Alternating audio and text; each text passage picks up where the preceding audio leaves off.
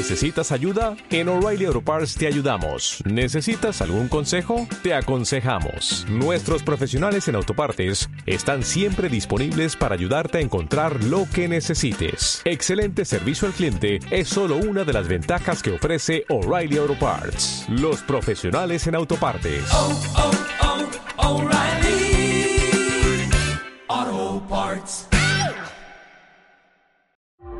了。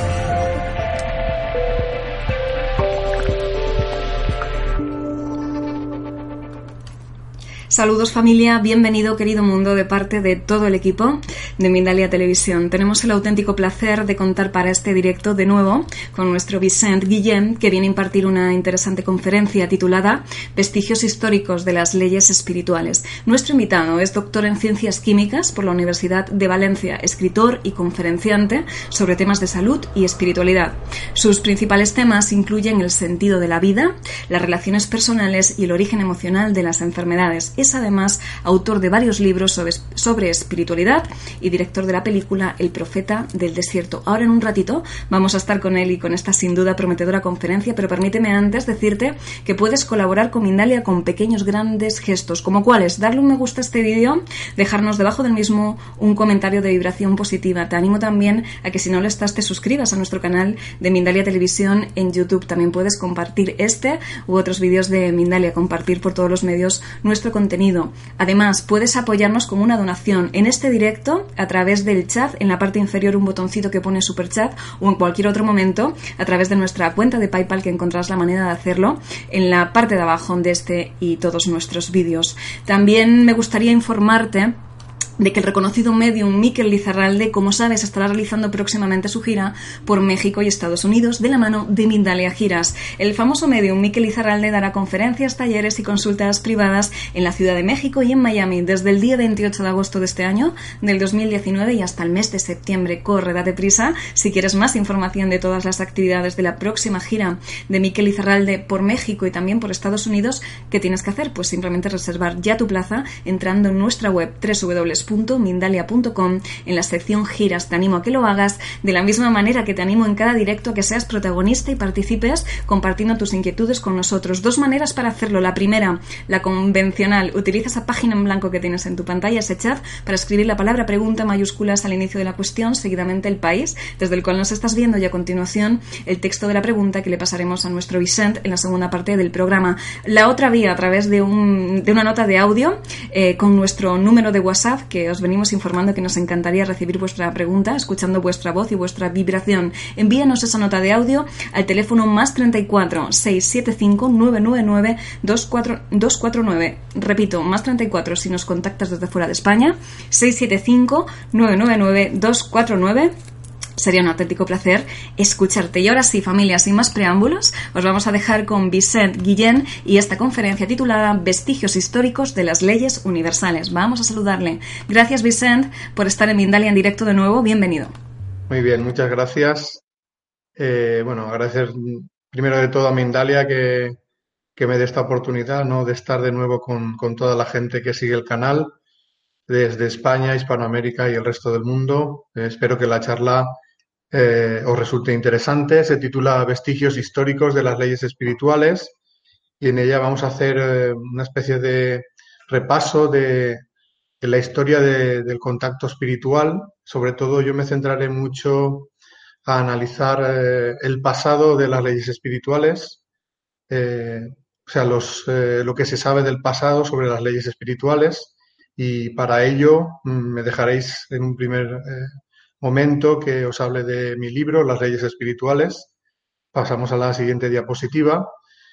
Sobre todo para explicaros un poquito cuáles son esas leyes brevemente y por qué opino que esto no es nada nuevo, sino que es algo muy antiguo. Primero hablaros de que para mí hay cuatro leyes fundamentales. Primera ley es la ley de la evolución, Básicamente lo que dice esta ley es que el destino de todos los seres eh, es evolucionar de forma indefinida eh, con el objetivo de ser cada vez más, más perfectos.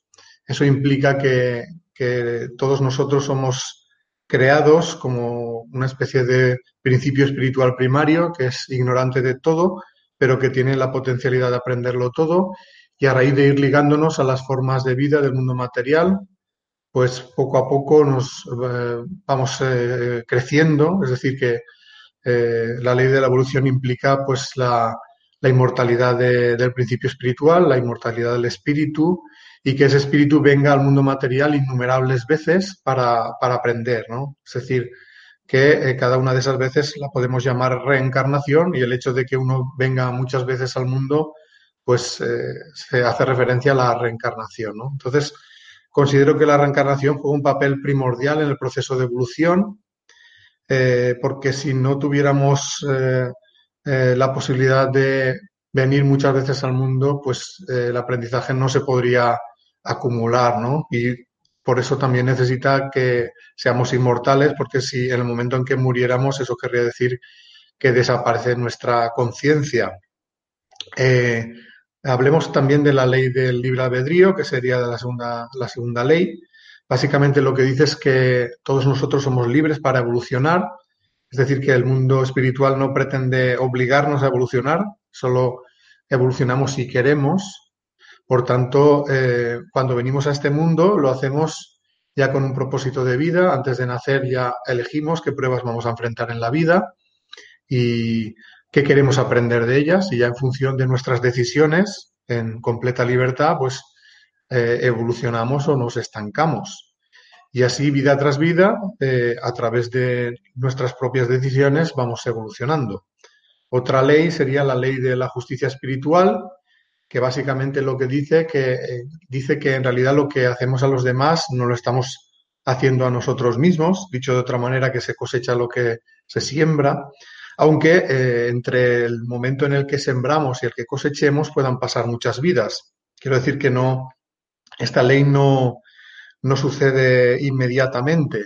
Muchas veces hay que esperar varias vidas para que nosotros enfrentemos eh, lo que es la consecuencia de nuestros actos. Eso ya lo decía Jesús, ¿no? Cuando hablaba de que se cosecha lo que se siembra. Y esto no se, no se puede entender completamente si no admitimos eh, que existe multiplicidad de vidas y que muchas veces la cosecha se produce en una vida diferente a la siembra.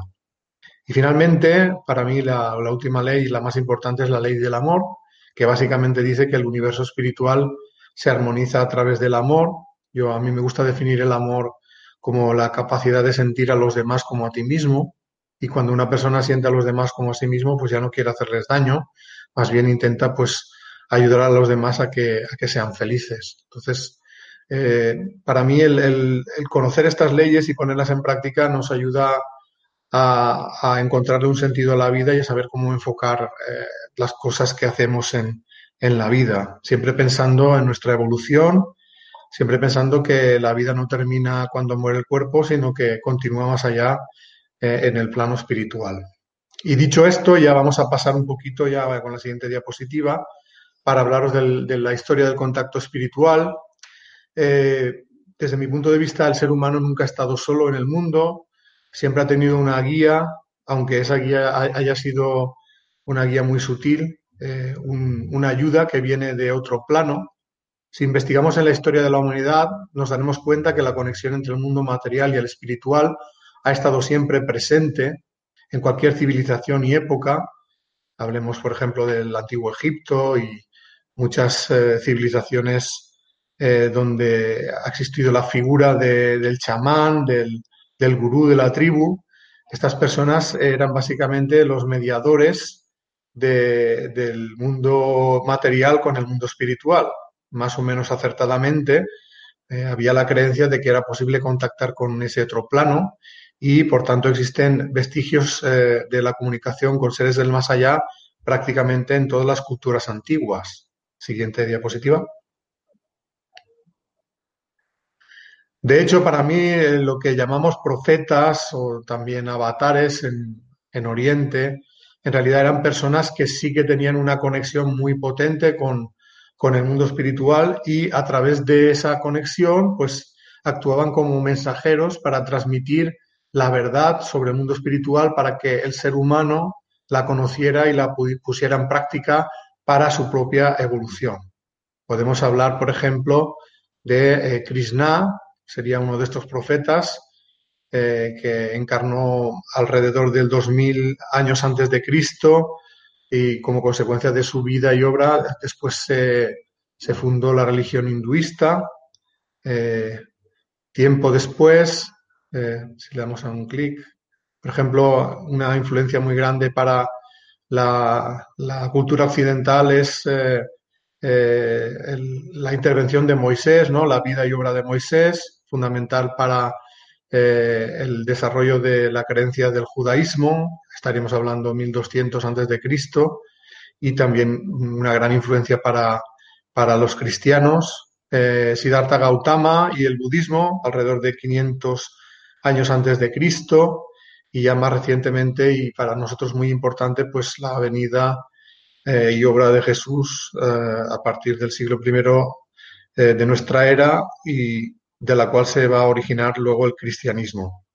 En realidad las enseñanzas de todos estos, estos seres eran muy semejantes entre ellas, puesto que bebían de la misma fuente, del mundo espiritual, y el mundo espiritual no se va a contradecir a sí mismo diciendo unas cosas diferentes en unos momentos y épocas diferentes, sino que siempre es el mismo mensaje adaptado a la época y a la cultura de esa civilización en la que aparecen estos, estos profetas. Pero eh, suele ocurrir que con el paso del tiempo estas enseñanzas originales son deformadas y esto es lo que acaba originando las diferentes religiones, que son diferentes entre ellas, aunque en su germen las, eh, los mensajes, las enseñanzas fueran semejantes. Siguiente diapositiva. Dentro del de, desarrollo de, las creencias judeocristianas, yo eh, soy de la opinión que, los esenios tuvieron una gran importancia. Para los que no conozcan a los esenios, podríamos decir de ellos que fueron una fraternidad eh, secreta fundada en tiempos de Moisés, que actuaron eh, durante bastante tiempo, prácticamente desde pues, la época de Moisés hasta la venida de, Jesús, hasta la época de Jesús, eso pues, unos 1200 años. Eh, y su actuación fue muy discreta, ellos actuaban como guardianes del conocimiento antiguo, preservándolo de la destrucción y la manipulación del egoísmo del ser humano eh, y lo que hacían, lo que hicieron fue vivir pues escondidos en, en los montes de Palestina para evitar pues el ser eh, descubiertos y que se destruyera su, su legado. Aparte de conservar el, el, los escritos antiguos, además ellos tenían una gran, mm, un gran desarrollo de las capacidades mediúnicas y a través de esa mediunidad recibían una información espiritual muy directa y profunda que también ha influido notablemente en las religiones eh, que hemos comentado, tanto en el judaísmo como en el cristianismo. Aunque con el tiempo todo, todo, lo, todo lo que ha sido el legado de los esenios ha sido eh, manipulado, ocultado y destruido, pues una parte de ello sí que ha quedado y nos ha llegado a nuestros días y de eso vamos a hablar a partir de ahora. Siguiente diapositiva qué cosas se han ocultado del mensaje original y que no han llegado a nuestros días como tal. Por ejemplo, la creencia en la reencarnación y su papel en la evolución humana. Para mucha gente, muchos creyentes en, cristianismo, catolicismo, la reencarnación es una creencia que pertenece a las religiones orientales, como si fuera algo externo y ajeno a, a la enseñanza de Jesús, o al judaísmo. Eh, y de hecho, pues mucha gente cuando se, se, habla sobre la reencarnación en el seno del cristianismo y judaísmo, pues se echa las manos a la cabeza, se empiezan a hablar de, de creencias eh, heterodoxas, heréticas, y la verdad es que no, no, no lo saben encajar. ¿no? Sin embargo, eh, y al contrario de lo que mucha gente piensa, la reencarnación en realidad es una creencia judía que tiene una extensa, una extensa tradición. Por ejemplo, en el Zohar, o Zohar, según quien lo, lo diga, pues el Zohar es una, para los que no lo sepan, es una colección de comentarios sobre la Torá, podríamos decir que es la Biblia hebrea, que tiene el propósito, el propósito de guiar a, las personas que han alcanzado ya cierto grado de elevación espiritual. En este libro se habla eh, de la reencarnación muy concretamente, voy a leer un fragmento que vamos a ver en la siguiente diapositiva. Esto está extraído de este texto hebreo. Dice así, eh, todas las almas están sujetas a la reencarnación y la gente no conoce los caminos de Dios. No saben que son traídos frente al tribunal tanto antes de entrar a este mundo como después de dejarlo. Son ignorantes de las muchas reencarnaciones y de los trabajos secretos que tienen que realizar. Los hombres no saben cómo las almas vuelan de un lado a otro como una piedra que es arrojada con una onda. Pero ya se acerca el tiempo cuando estos misterios serán revelados. Esto está concretamente en el Zohar 299b, por si alguien quiere o conoce la manera de consultar estos textos, que sepa pues que está extraído de ahí. Eh, aparte de este texto, que creo que es bastante claro, eh, también eh, hay unos libros a los que se puede consultar, concretamente el libro titulado El portal de las reencarnaciones o el libro de las reencarnaciones. son obras que son enseñanzas del cabalista más grande de, de, digamos, de hebreo, que es eh, el rabí Isaac Luria, conocido como Arizal. Entonces, eh, para que la gente que tenga interés en, este tema, pues que sepa que hay, hay textos en, el judaísmo pues que hablan de la reencarnación de una forma bastante clara, aunque no son conocidos por, por la mayoría. Vamos a la siguiente diapositiva. Dicho esto, puesto que el cristianismo es una religión que mm, deriva del judaísmo. Pensemos que Jesús era, era judío y sus contemporáneos eran judíos. Es lógico pensar que la creencia en la reencarnación también era conocida por Jesús y que también fue enseñada por Jesús. De hecho, mi opinión es que Jesús fue preparado para su misión por los esenios, es decir, que tenía un contacto muy directo con ellos y que mucho de lo que él enseñó al mundo, pues lo aprendió en el seno de, la fraternidad de Senia. Eh, de hecho, en el cristianismo primitivo, los cristianos de lo que luego fue llamada la, corriente gnóstica eh, creían que la salvación no se alcanzaba por la fe o el perdón gracias al sacrificio de Jesús, sino que se producía mediante la gnosis. La gnosis sería el conocimiento introspectivo dedicado a la mejora del alma y que ese conocimiento se adquiría a través de la experiencia adquirida en múltiples vidas materiales. Hay una gran cantidad de, eh, textos gnósticos eh, que son de la misma época que los evangelios canónigos. Eh, uno de los que se consideran los textos fundamentales del gnosticismo es el Evangelio de María Magdalena. Este Evangelio no se, no se tiene completo, solo se conocen fragmentos pero esos fragmentos existen y fueron hallados eh, pues relativamente en la época reciente, a partir del 1945, eh, de manera que eh, pues sabemos que, hay esa evidencia de que esas enseñanzas existen.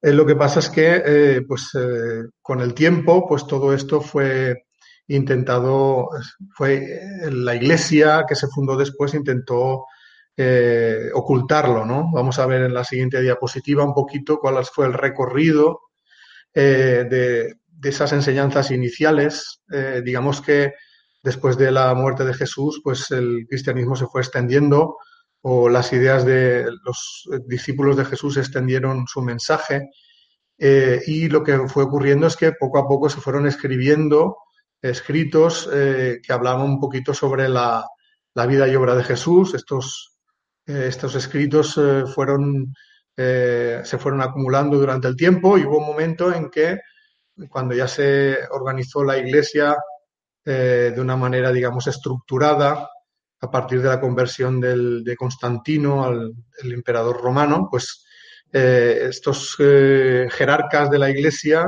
pues, tomaron una serie de decisiones, entre las cuales fue en el concilio de Nicea, digamos, dejar fuera de las, del credo de la Iglesia las enseñanzas gnósticas. Es decir, que a partir de ese concilio las enseñanzas gnósticas son consideradas, consideradas heréticas y quedan excluidas del credo de la eh, naciente Iglesia. Y los seguidores eh, del gnosticismo son perseguidos y sus escritos declarados apócrifos y en su mayoría destruidos. excepto aquellos que fueron escondidos y que posteriormente fueron, fueron encontrados. Mm, a pesar de los esfuerzos de, la Iglesia Católica por destruir eh, todo ese legado, hubo un resurgimiento del gnosticismo y de la creencia en la reencarnación durante eh, el catarismo. El catarismo fue una, una corriente que fue declarada también herética por la Iglesia Católica, que duró aproximadamente dos siglos, desde el siglo XI hasta el XIII. Eh, mm, los cátaros también se extendieron, sobre todo por el sur de Francia y luego hacia abajo por, por el este de, España, pues eh, también creían en la reencarnación y en la idea de que el ser humano evoluciona por su propio cambio interior. Eh, llega un momento en que este movimiento se hace bastante extenso, de manera que la Iglesia comienza a perseguirlos. Los cátaros también son declarados herejes y llegan a ser perseguidos y exterminados por la Iglesia Católica en, una de sus cruzadas, que fue un genocidio tremendo, y de esta manera es como se consigue eliminar eh, ese resurgimiento de las ideas eh, originales del mensaje de Jesús. Seguimos a la siguiente diapositiva. A pesar de, ese esfuerzo que hizo la Iglesia Católica por destruir todo ese legado. Eh, algunos escritos antiguos y algunas obras mediúnicas nos han permitido conocer cuáles eran estas enseñanzas antiguas, las enseñanzas de los esenios, confirmando que tanto la reencarnación como las leyes espirituales fueron conocidas y enseñadas por Jesús y sus seguidores. Yo quiero hablaros aquí en este momento de, dos eh, obras. Primero, primera obra sería el Evangelio de los Doce. Es un evangelio eh, apócrifo eh, escrito por, bueno, o más bien traducido por el reverendo Gideon Usli. Este evangelio es un evangelio escrito en arameo que el, reverendo Usli eh, descubre en un monasterio budista. Parece ser que había sido dejado allí evitando, intentando evitar esa persecución y esa destrucción de esas obras. Y él es capaz de traducirlo del arameo y mm, de esa manera pues eh, nos ha llegado lo que es la, información que contenía este Evangelio y yo os voy a hacer referencia a algunos pasajes de este, de este Evangelio. Y por otro lado quiero comentar un poquito lo que fueron las obras de Josefa Rosalía Luque Álvarez, una medium argentina que pues eh, en su momento mm, afirmó pues canalizar una serie de mensajes del plano espiritual que hacían referencia a, ha ocurrido, a lo ocurrido en la historia de la humanidad, en la parte espiritual, haciendo referencia también, entre otras cosas, a lo que fue la vida y obra de Moisés y la vida y obra de Jesús de Nazaret, en su libro Arpas Eternas. Entonces, voy a hacer referencia a partir de ahora a estos dos textos para que veamos que realmente en ellos se habla de las leyes espirituales y de la reencarnación. Vamos a hacer la siguiente diapositiva. Vamos a hablar de este fragmento que está en el Evangelio de los Doce, que hace referencia a la ley de la evolución y a la reencarnación. Es un fragmento en el que alguien pregunta a Jesús lo siguiente. Dice así, Maestro, ¿cómo quieres que enterremos a nuestros muertos? Y Jesús contesta, En verdad os digo que no existe la muerte. Lo que consideráis muerte es el portal a la vida. Y la sepultura es la puerta de la resurrección. No os aflijáis ni lloréis por los que os han abandonado, sino más bien alegraos por su entrada en la vida. Así como todas las criaturas vienen de lo invisible a este mundo, así regresan a lo invisible, y así volverán hasta, hasta que estén purificadas. Hay una resurrección al salir del cuerpo y una resurrección al entrar en el cuerpo. Hay un salir de la vida de la carne y un descender a la vida de la carne. El cuerpo que colocáis en la sepultura o que es consumido por el fuego, no es el cuerpo que será, pues los que vendrán recibirán otros cuerpos, y lo que sembraron en una vida lo recogerán en otra. Este fragmento, como veis, hace referencia eh, a, la reencarnación, a la ley de la evolución y a la ley de la justicia espiritual, cuando hace referencia de lo que se siembra en una vida se, recoge en otra. Yo creo que más claro, más clara referencia a la reencarnación no, no puede haber. En el, en el mismo Evangelio hay otras referencias a la reencarnación, por ejemplo, hay un texto de, un diálogo entre Nicodemo y Jesús, que en parte está en los evangelios eh, canónigos, pero donde se observa que hay una parte que está en este evangelio que no está en los canónigos, donde se aclara perfectamente que, Jesús le habla a Nicodemo de la, de la reencarnación. Vamos a seguir adelante. Vamos a hablar ya para ir acabando de, Arpas Eternas, este libro de, de la medium Josefa Rosalía Luque Álvarez que habla sobre la vida de Jesús. En este libro pues cuenta todo lo que es la infancia, la adolescencia y también hasta el final la vida adulta y la, misión de Jesús y hace referencia pues al contacto que tuvo con los esenios y la enseñanza que tuvo no solo él, sino también Juan el Bautista en el seno de, de la fraternidad de Senia. Y os voy a leer un fragmento que hace referencia al momento en el que Juan y Jesús son eh, digamos, preparados para recibir el último grado en la preparación de los esenios. Eh, dice así, eh, esa misma noche tuvo lugar la primera asamblea para la consagración de Yahshua y de Yohanan como maestros de divina sabiduría. Era un examen que tenían que hacer los, los pretendientes. Los 70 ancianos estaban subdivididos en siete consejos, cada uno de los cuales tenía a su cargo el examen del pretendiente en una de estas siete cuestiones que abarcan toda la ciencia de Dios, de los mundos y de las almas. Cada consejo constaba de diez miembros y estas eran las preguntas que tenían que responder los pretendientes. Primera cuestión, Dios. Segunda cuestión, los mundos. Tercera cuestión, las almas. Cuarta cuestión, la ley de la evolución. Quinta cuestión, la ley del amor.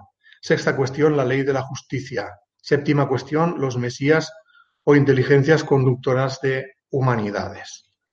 Yo antes de escribir el libro desconocía todo, me refiero a mi libro Las leyes espirituales, desconocía totalmente todo esto y fue a posteriori que lo conocí y me fue muy grato pues encontrar esas coincidencias y saber que esto que de lo que se habla en mi libro no es nada nuevo, sino que viene de muy atrás.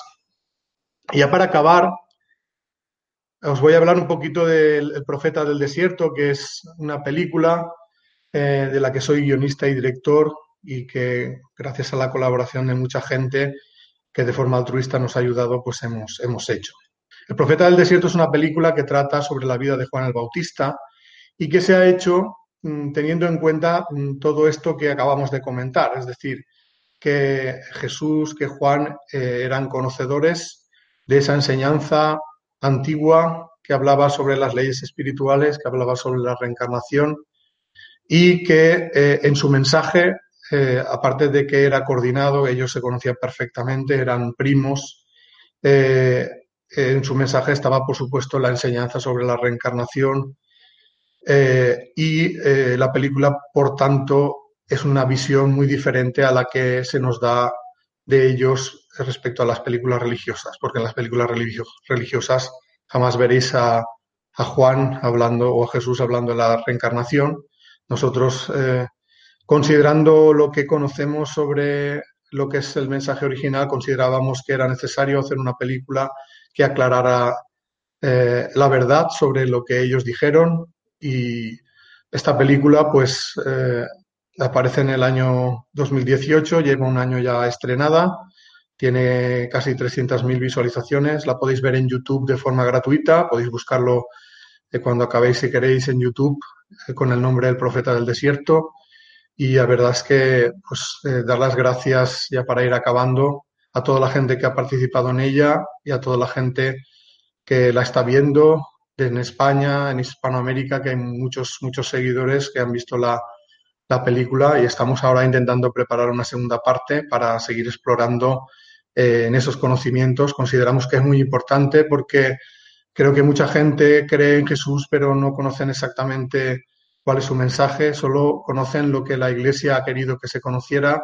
y creo que es importante que se desvele la verdad y toda la extensión de lo que fue el mensaje de Jesús, porque creo que nos va a ayudar a todos a, evolucionar. Y yo por mi parte y a dar eh, por finalizada mi, intervención y ahora pues pasaremos al turno de preguntas. Ha sido un placer.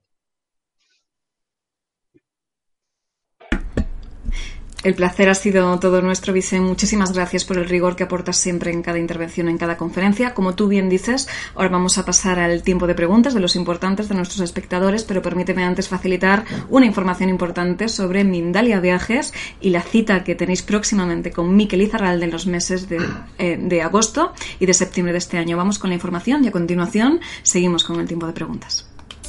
Hola amigos, soy Miquel Izarralde, medio vidente y quisiera invitaros a que os unáis a mí en la gira que voy a realizar próximamente en las ciudades de México y Miami junto a Mindalia.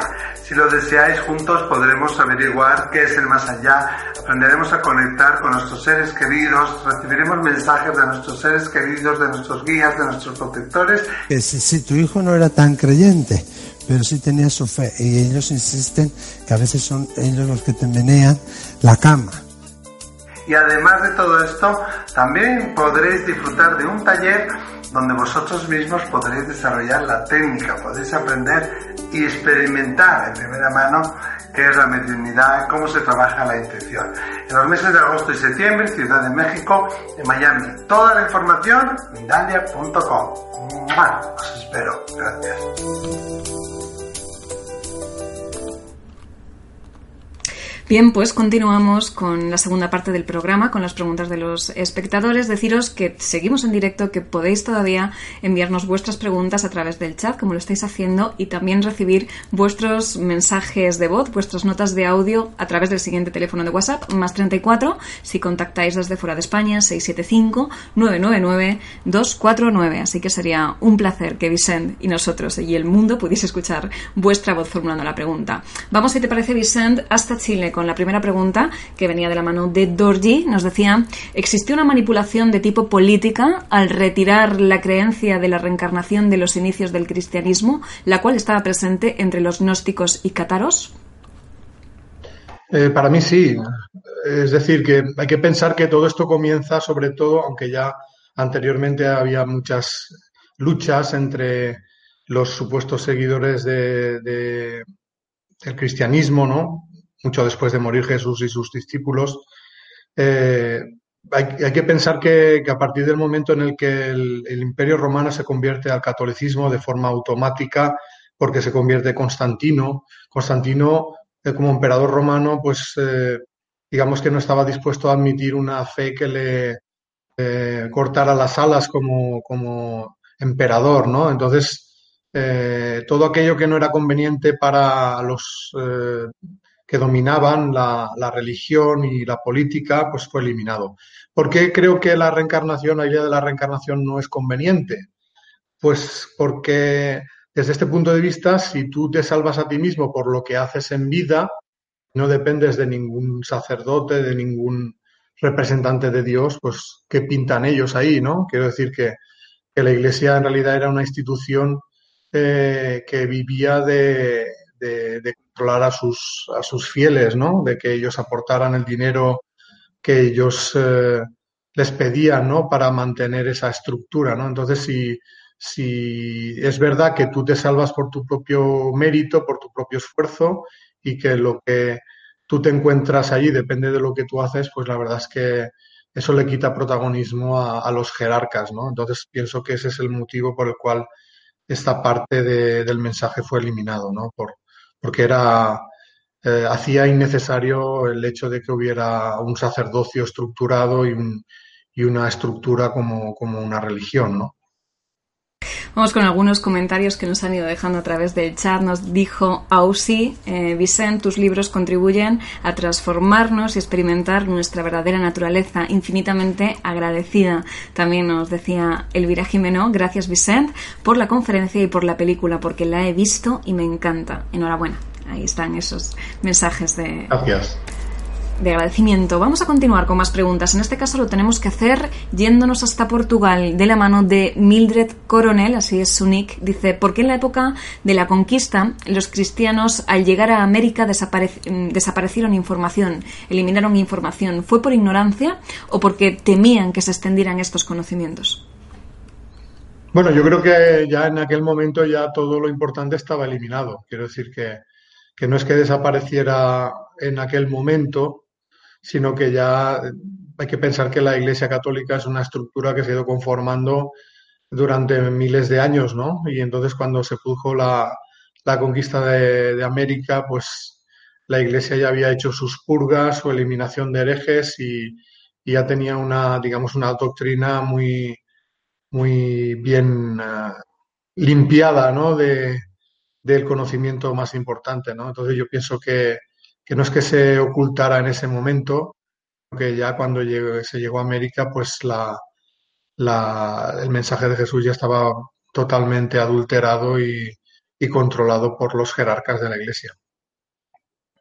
Vamos a continuar con más preguntas. Lo tenemos que hacer en este caso desde Ecuador con la pregunta que nos dejaba María Elena Orellana. Has comentado algunos libros durante tu exposición, Vicente. Ella dice qué libro recomendarías leer y en qué orden. Bueno, yo eh, sobre yo le recomendaría eh, la lectura de los libros de Josefa Rosalía Luque Álvarez, si les interesa un poquito conocer un poquito un poco sobre la historia de, de la humanidad desde este punto de vista espiritual. Y empezaría por el libro Orígenes de la civilización adámica, que aunque no lo hemos mencionado directamente, sí que estaba en la diapositiva, porque esto hace referencia a, a el papel de, profetas que encarnaron en, épocas muy remotas de la humanidad, que incluso antes de la época del antiguo Egipto, por ejemplo Abel, el que sale en Caín y Abel, sí que existió, aunque no es como la Biblia lo cuenta, pero digamos fue un, mensajero como pudo serlo Jesús, a lo mejor no con tanta elevación, pero con, con la intención de aportar un mensaje espiritual al mundo, y así se habla, se habla de diferentes eh, intervenciones de diferentes profetas y profetisas en diferentes épocas de, la humanidad y como todos ellos llevaban siempre el mismo mensaje. Entonces, si le interesa ese tema, yo le recomendaría que empezara por ahí. Son libros muy interesantes. No, no puedo decir que esté al 100% de acuerdo en todo, pero sí que los considero los, los libros publicados más cercanos a lo que pudo ser la realidad de, de la vida y obra de esos profetas. Vicente, al final, eh, más allá de los profetas, como el, de la película, como, como, Jesús, más allá de los libros sagrados, ¿cuál es el favor que nos ha hecho la interpretación de las distintas religiones en cuanto al conocimiento de las leyes espirituales? El favor que nos ha hecho. Es decir, eh, eh, yo opino que, a pesar de las manipulaciones, yo creo que sí que perdura el mensaje de amor de amor al prójimo, ¿no? Eh, mensaje de Jesús, ama al prójimo como a ti mismo, ama a tu enemigo, eh, ha perdurado en el tiempo, ¿no? Entonces considero que ha merecido la pena a pesar de todo. Eh, también en el caso de otros, otras religiones también considero que hay mensajes positivos, ¿no? Por ejemplo, el no matarás, los diez mandamientos, ¿no? Aunque algunos están manipulados, el no robarás, no matarás, ese tipo de cosas yo creo que son mensajes espirituales muy positivos de, Oriente me quedaría con, que sí que se ha conservado el, la creencia en la reencarnación, aunque sea mal, mal interpretado y se ha justificado un sistema de castas basándose en él. En el budismo sigue también estando el, mensaje de amor y sí que ha desaparecido el tema de las castas y el tema de, la reencarnación más o menos eh, modificado. Entonces yo creo que, la esencia en la mayoría de religiones, la esencia de mensaje positivo creo que sigue estando, ¿no? Sobre todo el mensaje de que hay un Dios eh, que vela por el destino del ser humano y que ese Dios lo que quiere es que vayamos aprendiendo a amar. ¿Y cuál es la mejor manera de acercarnos al conocimiento de que aportan estas religiones que confluyen al final en un mismo mensaje, en una misma esencia? ¿Es yéndonos a esos libros sagrados? Yo pienso, yo soy de la opinión que cada persona ha de conformar sus creencias en base a, lo que ellos eh, crean, intuyan, lo que consideren eh, correcto, ¿no? Yo no diría que, yo pienso que es importante eh, saber de todo lo máximo que se pueda. Habrá gente que le interese, pues, el conocimiento de alguna religión en particular y estudiar esos libros. Y yo he picoteado por mi cuenta muchas religiones y me he intentado quedar con lo positivo de cada, e, cada una de ellas y, he ido quitando lo que consideraba que, que no era eh, el mensaje original, ¿no? Y aprendiendo de, por un lado, de las religiones, de la espiritualidad personal, de los testimonios de la gente, de lo que he podido aprender de, aprender de la ciencia, pues todo eso ha hecho que pues me, me haga una composición que a mí me sirve para, para mm, tener un sentido a mi vida, ¿no? Encontrar un sentido a mi vida, ¿no? Entonces yo creo que yo recomiendo a todo el mundo que, que haga lo mismo, ¿no? Que no crea en una determinada cosa por acto de fe, sino que, que, lo analice, que lo razone, que coja de aquí lo que resuene en su interior y que lo que no esté en armonía con lo que siente o cree, pues que lo rechace, ¿no? Y que cada uno pues viva la espiritualidad de, de la manera más libre que, que, pueda vivirla, ¿no? Yo soy contrario a, a, los dogmas, ¿no? Entonces creo que cada persona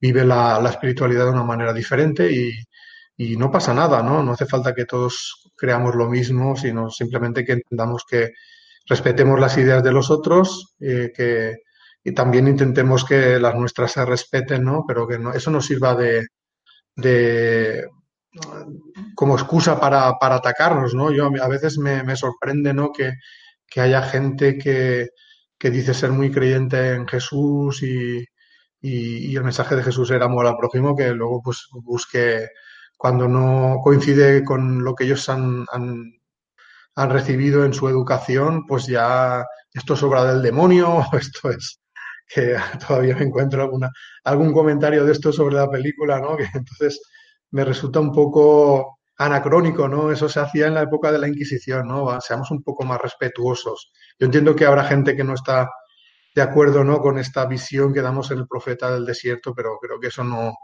a mí eh, las creencias de las personas no me hacen rechazarlas, ¿no? Ni, ni desearles nada malo, ¿no? Simplemente pues respetar que cada uno cree como, como quiere y que la base de, del respeto ha de estar presente en todos, ¿no? Estemos o no de acuerdo en nuestras creencias. Y tanto, así es. Muchas gracias, Vicent, por la, por la explicación. Un comentario que nos llega a través del chat de José Luis Chacón. Dice, en los libros Te Perdono y Pablo y Esteban también nos recomienda Vicent, eh, asiente Vicent, muy interesantes sí, sí, sí. y están llenos de amor con el amor en mayúsculas, nos pone. Correcto. El de Te Perdono es un libro precioso, ¿eh? Lo recomiendo también. Es también un libro mediúmnico que cuenta la historia de, de un espíritu que encarnó sobre todo en mujer en varias vidas y cuenta un poquito la historia en, en cada una de esas vidas. Y la verdad es que es muy, muy, muy emocionante y muy, muy profundo. Bueno, pues hay que dar esa recomendación. Vámonos a España con la pregunta que nos dejaba nuestra Dunia Rodríguez. Dice, tras todo tu estudio, Vicente, de aprendizaje sobre la vida de Jesús, ¿te queda, eh, ¿con qué te quedarías y por qué? Es decir, en reitera, quería preguntar, ¿con qué mensaje de, Jesús se quedaría y por qué razón? Me quedaría con el mensaje de ama al prójimo como a ti mismo y el de ama a tu enemigo.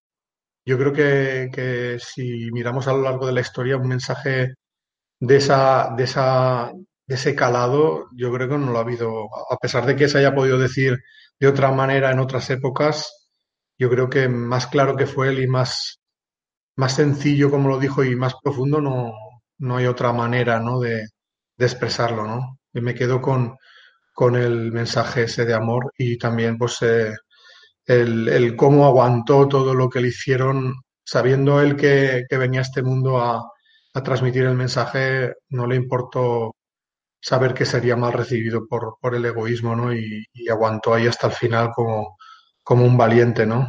Entonces, es, es un, creo que es un referente para muchas personas en este mundo y que si conocieran con más profundidad lo que fue su vida y obra, incluso todavía lo sería más, ¿no?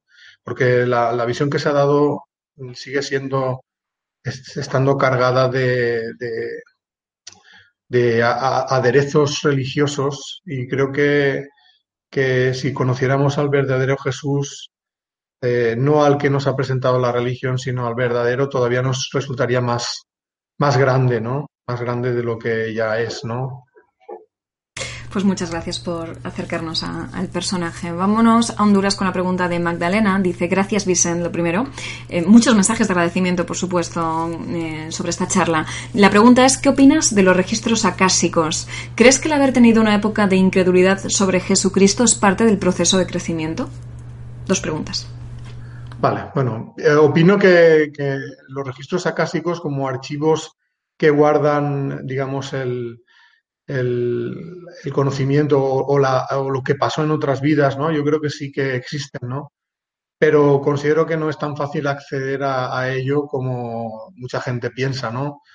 Primero hay que pensar que, lo que a ti te ha ocurrido en el pasado es algo privado para ti y no puede ir otra persona a, a, verlo, ¿no? Entonces, mucha gente que te dice que ha visto que tú fuiste tal o cual en tal época, generalmente no, no suelen decir la verdad. Serías tú mismo el que tendría que, que tener eh, recuerdos propios, ¿no? De otras vidas eh, y eso es lo que te diría realmente si lo que te cuentan es verdad o no, la experiencia vivida, ¿no? Es decir, que yo sí que opino que, que las personas en ciertos estados, ¿no? De hipnosis o de a través de sueños espontáneos eh, pueden tener, o a través de un viaje astral, pueden tener visiones de lo que fue, le, les ocurrió en otras vidas. Sí que creo en eso, pero que eso no es, no es tan fácil como, como parece. Y que otra persona pueda acceder a esa información por ti, considero que eso no, es, es, una invasión en la privacidad, como sería una invasión que una persona dijera, ah, pues yo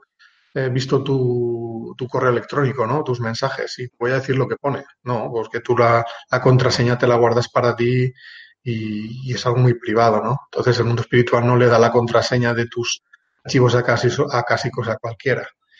Respecto a la otra pregunta, que no recuerdo cuál era, si me puedes eh, la otra pregunta es, ¿crees que el haber tenido una época de incredulidad sobre Jesucristo es parte del de proceso de crecimiento? Puede serlo, puede serlo. Quiero decir que no... Cada persona tiene un camino, ¿no? Mm, yo, por ejemplo, eh, yo fui educado en el catolicismo en la infancia, ¿no? Y después de, de ver que aquello no, no, me, no me cuadraba, ¿no? ¿no? No entendía muchas cosas de la vida con las explicaciones que venían del catolicismo, pues pasé una época de, de agnosticismo, ¿no? No diría ateísmo, porque yo más bien lo que podía decir es que no sabía, ¿no? Y después de apartarme un poco de esa educación religiosa, pues fui indagando por mi cuenta, ¿no? Yo nunca, no es que haya dejado de creer en Jesús o, o haya creído en Jesús en particular, sino que mm, a mí me, siempre me, me cuadró el tema del amor al prójimo. O sea, eso no, no, no lo he rechazado nunca pero el resto de explicaciones sobre la vida no me cuadraban. Entonces fui buscando mi camino y entiendo que muchas personas, eh, digamos, que pasen de, de, tener una fe católica o cristiana al ateísmo por ese mismo motivo, ¿no? Porque no le, no le cuadra esa visión. Pero hay que pensar que Jesús no es patrimonio de la Iglesia. Sería como pensar que cuando uno descubre que la Tierra eh, no es plana, dijera, ah, pues como no es plana, no existe, ¿no? Pues buscas una explicación y te das cuenta pues que, que es redonda, ¿no? Entonces yo creo que ese es el camino, ¿no? O sea, mmm, que cada uno tiene que, las cosas que no le cuadran, tiene que indagar en ellas. Y habrá veces que, que eso implique romper con el pasado y habrá veces que no. Entonces, yo pienso que cada uno, yo conozco a mucha gente que, que, se leyó el libro de las leyes espirituales que eran totalmente agnósticos, o sea, o, incluso ateos, después de un pasado de, digamos, de mm, educación católica, ¿no? Y, como empezaron a ver la vida desde esta perspectiva más crítica, no más, más basada en la razón, como lo que veían en las leyes espirituales le, le cuadraba, pues se acercaron a, a, la espiritualidad y ya no tenían ese rechazo ¿no? hacia la figura de Jesús. Entonces yo pienso que cada que puede ser que una persona tenga esa etapa y que y habrá personas que no la tengan. Cada, cada persona es un mundo. Gracias, Vicente. Siguen llegando un montón de preguntas. Entramos ya en la recta final del programa. Ten en cuenta que hay muchas preguntas por, por, a ver si podemos llegar un poquito más a ellas, aunque evidentemente yo creo que el tiempo no nos da, pero venga, por ello. Vamos hasta Honduras con Magdalena. Ella precisamente pregunta, estoy con la versión sobre el nombre de Dios y Jesucristo.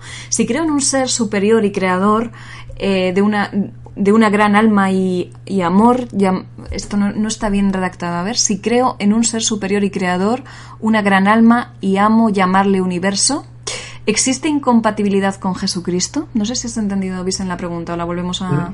Sí. A ver, cada uno puede creer lo que quiera. Yo opino, a ver, yo es que opino que Jesús no es Dios. Jesús es un espíritu muy avanzado que vino a este mundo y es tan hijo de Dios como somos todos los demás. La diferencia es que está, él está más avanzado, ¿no? Entonces, la idea de que Jesús es, es Dios o el Hijo de Dios encarnado, eh, es una idea para mí que, es, que, lo, que lo ha traído la Iglesia, ¿no? Entonces quiero, creo que es un alma muy evolucionada, tan hija de Dios como nosotros. Sí que creo en un Dios, no como la suma del universo, sino con un Dios con conciencia, con voluntad. Entonces, eh, yo creo que sí que hace falta alguien con, con esa capacidad, con aparte de lo que es la suma de, del universo que, que dirija todo, ¿no? Que sea incompatible o no, eso ya depende de cada uno. Yo, desde luego, en mi, en mi visión de, del mundo, mm, no es incompatible Dios ni con el universo, ni con Jesús, ni con nadie, ¿no? Creo que hay muchos seres en la evolución y que el universo eh, no es más que la creación eh, de Dios, ¿no? Continuamos con eh, Marceci. Ella dice, si has leído las tablas esmeraldas de Todd, ¿consideras que en ellas hay alguna relación con las doctrinas que existen hoy en día? Es que no las he leído, entonces no te, no te sé contestar. Bien, pues pasamos. Gracias por la honestidad. Pasamos a la siguiente pregunta que viene desde España de la mano de Elvira Jimeno. Dicen: Si venimos de la fuente, ¿en la fuente estábamos completos? Mm, yo diría que, eh, aunque vengamos del mundo espiritual, eh, aunque vengamos de la fuente, eso no quiere decir que hayamos acabado con nuestro proceso evolutivo. Es decir, que eh, nosotros venimos aquí a, evolucionar y avanzar. Eh, entonces, no somos creados perfectos, somos creados con la potencialidad de hacernos perfectos. Y es a través de, encarnar el mundo material y de aprender el mundo espiritual, hacer ese recorrido o esa vida en el mundo espiritual y material múltiples veces que nos vamos desarrollando, ¿no? Entonces, eh, no considero que el hecho de regresar al mundo espiritual nos, haga mejores de los que somos ahora, simplemente que retornamos a, un lugar donde la perspectiva de la vida se ve mucho mayor. Yo soy de la opinión que necesitamos venir al mundo para aprender, porque en este mundo se dan las condiciones para que podamos actuar con mayor libre albedrío. Esa, esa situación no se da en el plano espiritual pero no por el hecho de, venir del mundo espiritual somos perfectos cuando regresamos. Necesitamos eh, mm, evolucionar a través de las encarnaciones. Clara González de España reflexiona lo siguiente y pregunta tu opinión. ¿Qué crees que ocurrirá con las religiones?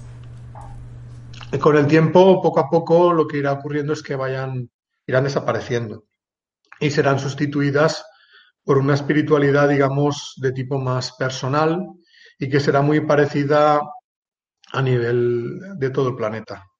Es decir, que se verán las religiones como eh, un proceso de evolución de, la, espiritualidad humana que ya se ha superado y que de cada, ellas, cada de, cada una de ellas pues estudiará como un fenómeno histórico, pero ya no se, se creerá mm, solo lo que las religiones eh, han mm, predicado, ¿no? Sus credos, sino que a lo mejor aunque originariamente uno proceda de una parte del mundo donde haya predominado alguna de ellas, la visión que se tendrá de la espiritualidad será mucho mayor y, la religión se verá como, como un fenómeno dentro de esa espiritualidad que, que se ha ido desarrollando poco a poco en el ser humano. Continuamos con más preguntas. Desde Costa Rica, Emilia Chávez eh, te dice lo siguiente. Si venimos a evolucionar, pero en el camino se nos distrae con información tergiversada, ¿cuál sería el camino a seguir?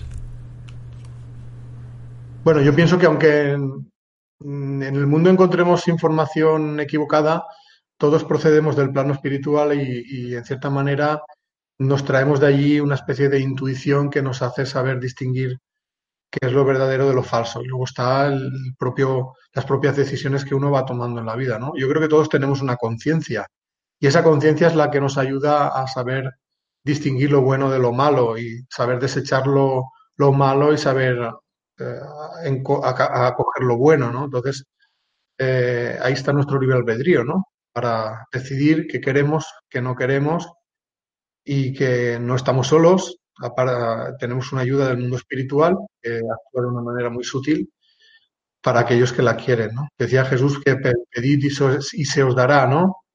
Pues para mí eso es lo que deberíamos pedir, pedir ayuda cuando necesitemos ayuda, pero no para que nos toque la lotería, sino para que eh, nos ayude a, aclararnos en los problemas de nuestra vida, ¿no? A veces tenemos pruebas en la vida que no sabemos cómo enfrentar pidamos fuerzas, pidamos claridad. Muchas veces nos acostamos con un problema y al, despertarnos ya es como que por, la noche ha pasado algo que nos ha ayudado a aclararlos, ¿no? Pues eso que ha pasado seguramente es que hemos recibido esa ayuda que hemos, hemos pedido del plano espiritual. Entonces, por, la, por, la, por el día ya, ya nos despertamos con, con esa enseñanza. Hablando, Vicente, de, pruebas y desafíos en nuestra evolución, desde España nos llega la pregunta de Manuel González, que es, si todo está determinado, ¿el sufrimiento entonces es necesario? No está todo determinado. Eso sería una contradicción con la ley del libre albedrío. Eh, lo que sí que ocurre es que antes de nacer eh, elegimos una, una, serie de pruebas importantes de la vida y, y, con quién queremos vivir esas pruebas, ¿no? Eso en realidad es un libre albedrío que de efecto retardado y que cuando llegamos aquí nos da la impresión de que es como cosa del destino porque no sabemos quién lo ha decidido, ¿no?